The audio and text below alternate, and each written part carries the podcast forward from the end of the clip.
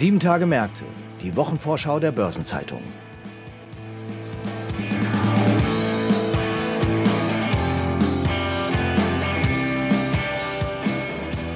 Herzlich willkommen zu einer neuen Folge von Sieben Tage Märkte, die Wochenvorschau der Börsenzeitung.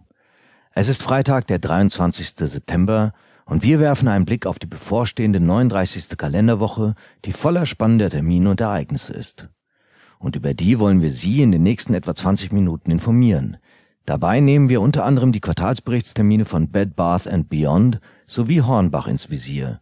Und wir beschäftigen uns mit den Ergebnissen des LSI Stresstest für kleinere Institute, die von BaFin und Bundesbank veröffentlicht werden. Ein besonderes Augenmerk legen wir aber auch auf den anstehenden Börsengang von Porsche.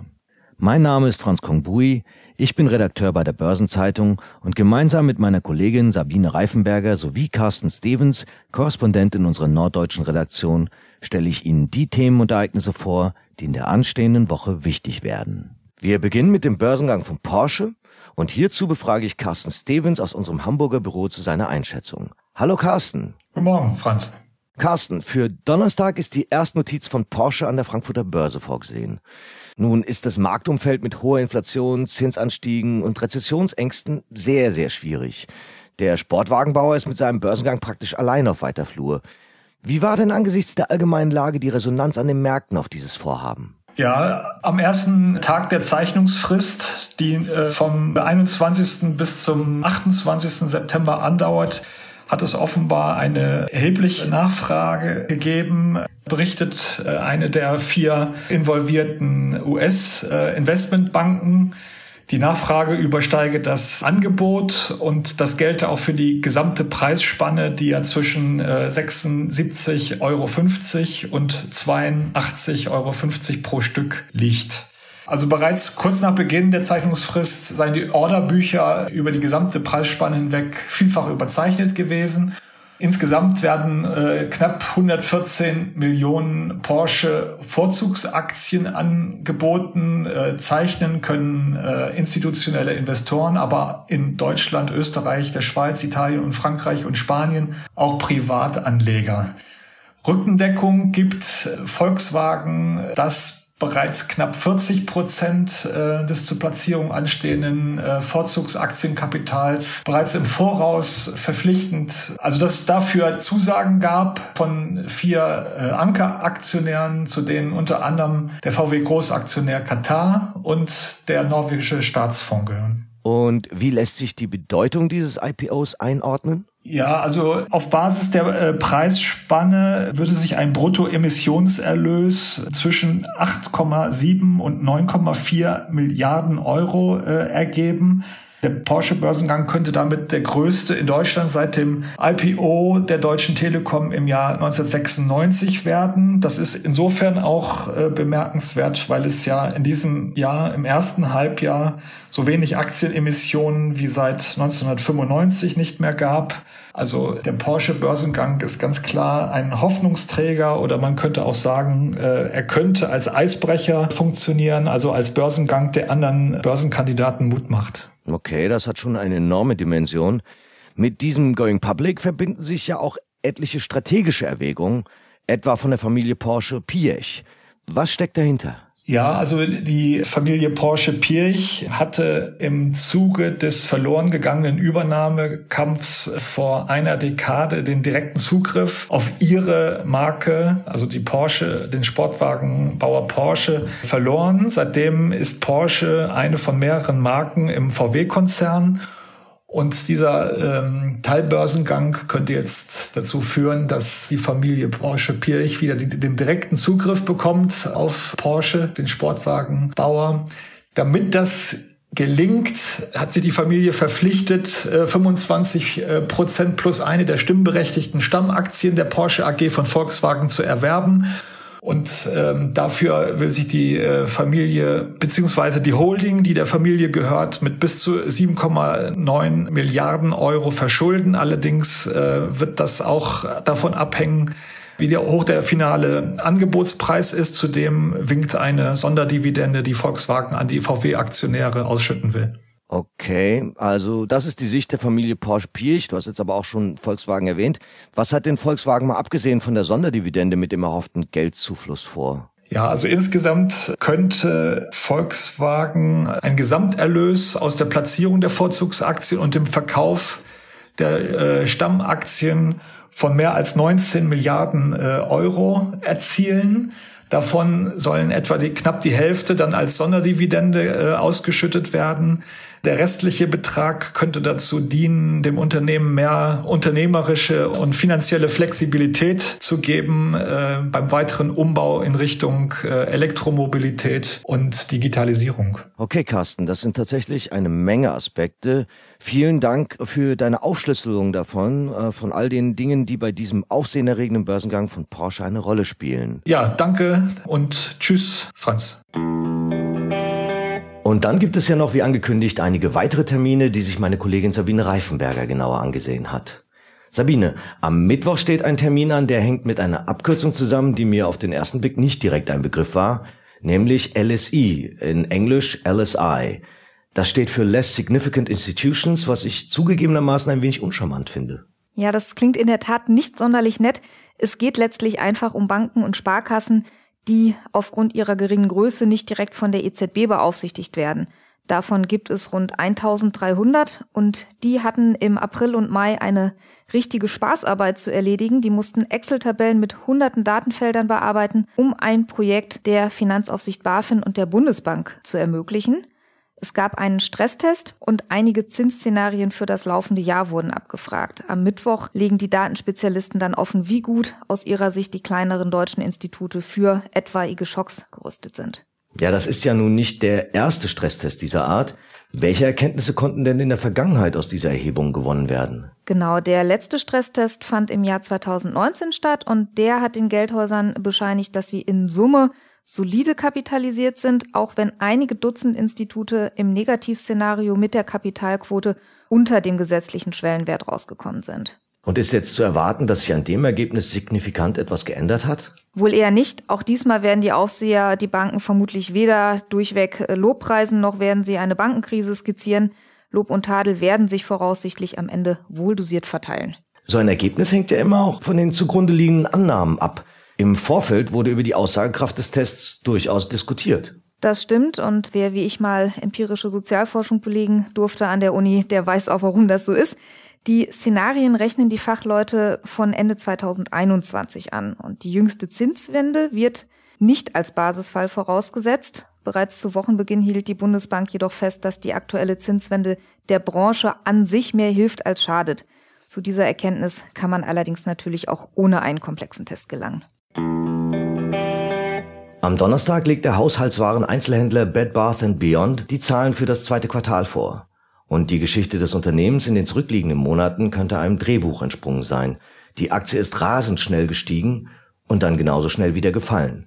Für all die, die es nicht so genau verfolgt haben, was war da los, Sabine? Ja, die Aktie hat die Märkte ganz schön in Atem gehalten. Der Milliardär Ryan Cohen steht ein wenig am Anfang. Der gilt als Experte für digitale Geschäftsmodelle und ist mit seiner Firma RC Ventures im Frühjahr erstmals als aktivistischer Investor bei Bed Bath Beyond aufgetreten. Später wurde dann bekannt, dass er sich Call-Optionen auf weitere Aktien gesichert haben soll und viele Investoren, insbesondere auch Kleinanleger, haben das dann als Kaufsignal gewertet. Zwischen Juli und August legte der Kurs zeitweise um 450 Prozent zu und die Aktie musste dann auch vorübergehend mal vom Handel ausgesetzt werden. Die große Wende kam dann Ende August. Da hat Cohen dann nämlich angekündigt, dass er seine Position abbauen möchte. Und damit hat er dann eine regelrechte Panik an den Märkten ausgelöst. Die Aktie brach nach dieser Ankündigung rasant ein und ein großer Teil der zuvor erzielten Gewinne war dann binnen kurzer Zeit auch wieder verpufft. Ja, bei Bed Bath Beyond herrschte allerdings auch abseits der Börse große Unruhe. Das Unternehmen verbrennt Cash. In seinem Ende Mai abgeschlossenen Quartal hatte es Cash-Reserven von 500 Millionen Dollar verbraucht und auch im zweiten Quartal sieht es den vorläufigen Zahlen zufolge nicht viel besser aus, oder? Nein, nicht wirklich. Laut den vorläufigen Daten dürfte das Unternehmen in seinem Ende August abgeschlossenen zweiten Quartal etwa 325 Millionen Dollar an Barreserven aufgebraucht haben.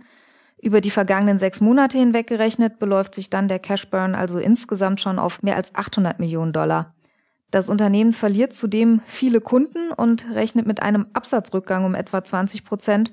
Um Kosten zu sparen, musste es jetzt schon Stellen streichen, Filialen werden geschlossen und Investitionen zurückgefahren.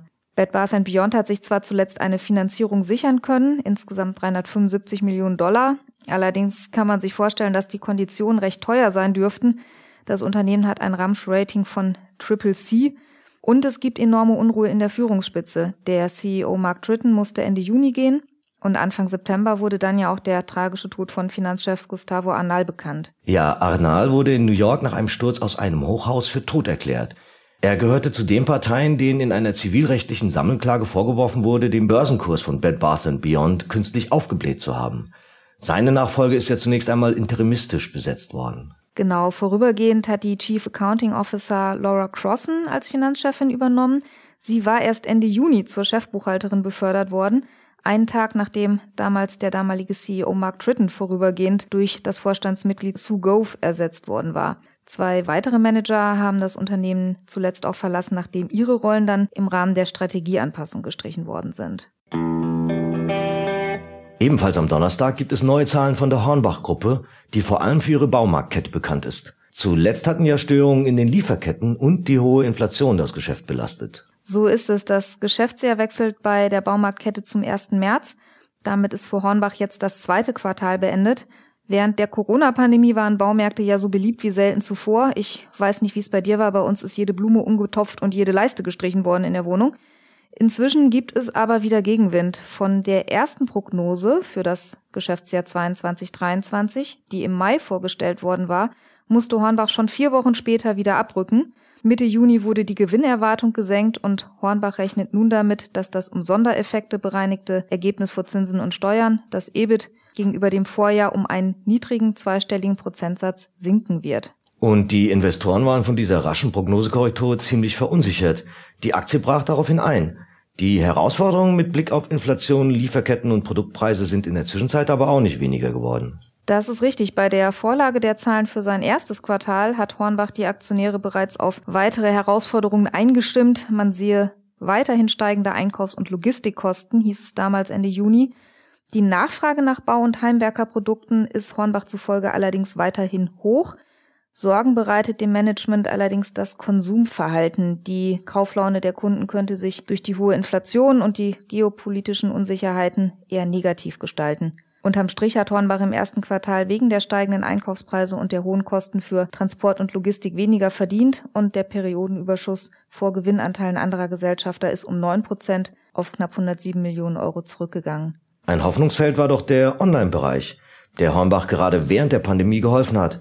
Wie sieht es denn da aus? Ja, während der Lockdown-Phasen hat Hornbach von seinem Online-Angebot sehr profitiert und auch weiterhin führt die E-Commerce-Strategie zu ordentlichem Umsatz. Im ersten Geschäftsquartal lag der Online-Umsatz bei rund 15 Prozent des Baumarktumsatzes das ist zwar ein Rückgang von 30 Prozent gegenüber dem Vorjahr, allerdings war der Vorjahreszeitraum auch noch deutlich stärker von Einschränkungen durch die Corona-Pandemie geprägt. Insbesondere das Angebot Click and Collect, bei dem Kunden die Produkte online ordern und dann im Baumarkt abholen, ist zuletzt deutlich weniger genutzt worden als im Vorjahr. Der Direktversand, bei dem die Ware dann beim Kunden zu Hause ankommt, der lag dagegen zu Beginn des laufenden Geschäftsjahres nur leicht unter Vorjahresniveau. Und was kommt sonst noch in der anstehenden Woche auf uns zu? Am Montag startet der erste Teil der von PwC Luxemburg ausgerichteten ESG Autumn Weeks. Dieser Abschnitt geht bis Mittwoch, der zweite Teil wird dann vom 20. bis zum 21. Oktober abgehalten. In Wien findet derweil die 66. Generalkonferenz der Internationalen Atomenergiebehörde statt der Europäische Rechnungshof in Luxemburg veröffentlicht den Prüfbericht über den Kampf der EU gegen die illegale Fischerei, während die OECD den Zwischenbericht über die Wirtschaftsaussicht in Paris vorlegt. In Bali treffen sich die Tourismusminister der G20-Staaten. In Hamburg startet die Fintech Week, die bis Donnerstag angesetzt ist. Und in Dresden findet ein Pressebriefing zum 71. Deutschen Luft- und Raumfahrtkongress statt. Der beginnt dann am Dienstag und dauert ebenfalls bis Donnerstag an. Am Dienstag startet zudem die Windenergiefachmesse Wind Energy Hamburg. Die läuft bis Freitag. Derweil wird in Kiel der Prozess gegen sechs Angeklagte wegen Banden- und gewerbsmäßigen Betruges unter anderem zum Schaden der Vielmann AG fortgesetzt. In Bali treffen sich zudem die G20 Landwirtschaftsminister. Unterdessen findet in Berlin eine Veranstaltung des Weltenergierates zum Energietag 2022 statt mit dem Thema Zeitenwende im Energiesektor auf dem Weg zur neuen Normalität und der Zinsentscheid der ungarischen Notenbank steht an.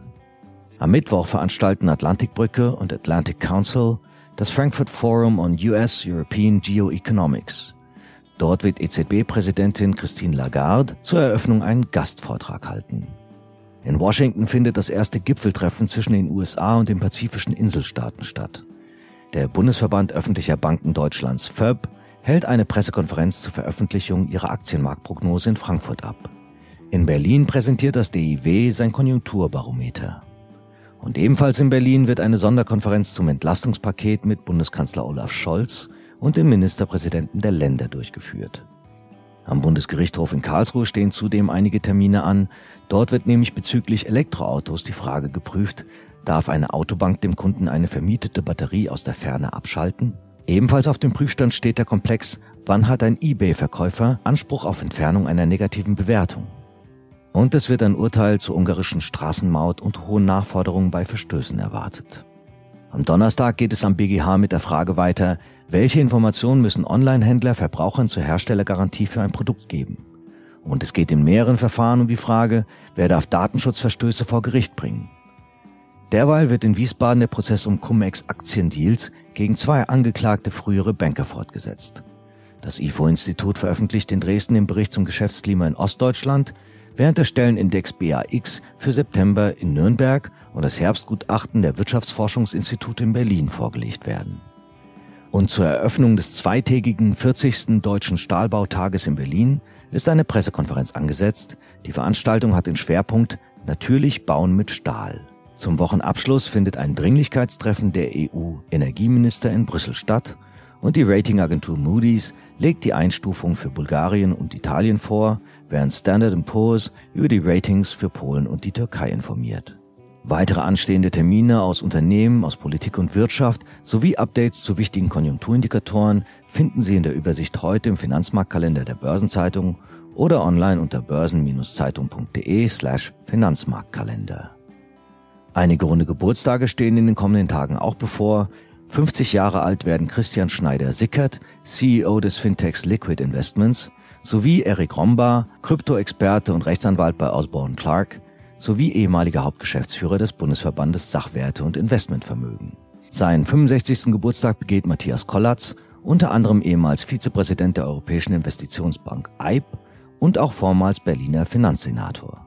Ebenfalls 65 wird der ehemalige Covestro-Vorstandschef Patrick Thomas und seinen 85. Geburtstag feiert der vormalige Vorstandsvorsitzende der Nassauischen Sparkasse Anton Mauerer.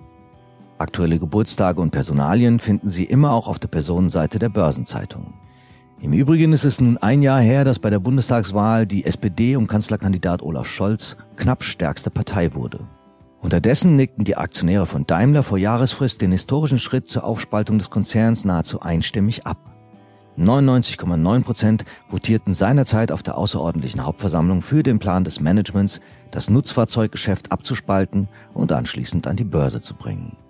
Außerdem stehen in der kommenden Woche verschiedene Gedenktage an, so wie etwa der Welttag des Migranten und Flüchtlings, der Europäische Tag der Sprachen, der Tag der Informationsfreiheit, der Tag der Raumfahrt, der Weltherztag, der Tag des deutschen Butterbrotes und der Internationale Tag des Hasen, sowie aber auch der Weltschifffahrtstag und der Welttourismustag. In dem Zusammenhang vielleicht interessant, das Reisebüro Thomas Cook Son startete vor 150 Jahren die erste Weltreise, welche 222 Tage später mit der Rückkehr der Teilnehmer endete. Und zum Schluss noch ein paar Hinweise in eigener Sache. In der Sonnerabendausgabe der Börsenzeitung finden Sie neben der Spezialthemaseite Recht und Kapitalmarkt auch eine Sonderbeilage zum Wirtschaftsraum Nordrhein-Westfalen. Am Mittwoch erscheint die Börsenzeitung zudem mit einem Schwerpunktthema Blockchain. Überdies findet am Freitag das WM-Online-Seminar Sanierung in unsteten Zeiten statt. Außerdem ist in dieser Woche eine neue Folge von Nachhaltiges Investieren erschienen unserem Podcast rund um Sustainable Finance. Darin werfen wir im Gespräch mit Holger Spielberg, Partner Financial Services bei der KPMG Wirtschaftsprüfungsgesellschaft, einen Blick auf die Erkenntnisse, die der erste Klimastresstest der EZB gebracht hat. Eine Gesamtübersicht über die Termine der kommenden Tage finden Sie online unter börsen-zeitung.de slash Termine. Und alle Links stehen auch in den Show Notes zu dieser Folge.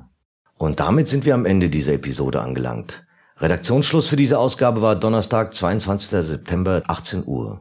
Eine Gesamtübersicht über Konjunktur- und Unternehmenstermine finden Sie in unserem Terminbereich unter börsen-zeitung.de slash Termine. Alle genannten Links sind mitsamt weiteren Informationen in den Show Notes zu dieser Folge aufgeführt. Und wie stets wünschen wir Ihnen einen guten Wochenabschluss und ein erholsames Wochenende. Wir hören uns am nächsten Freitag wieder. Machen Sie es gut.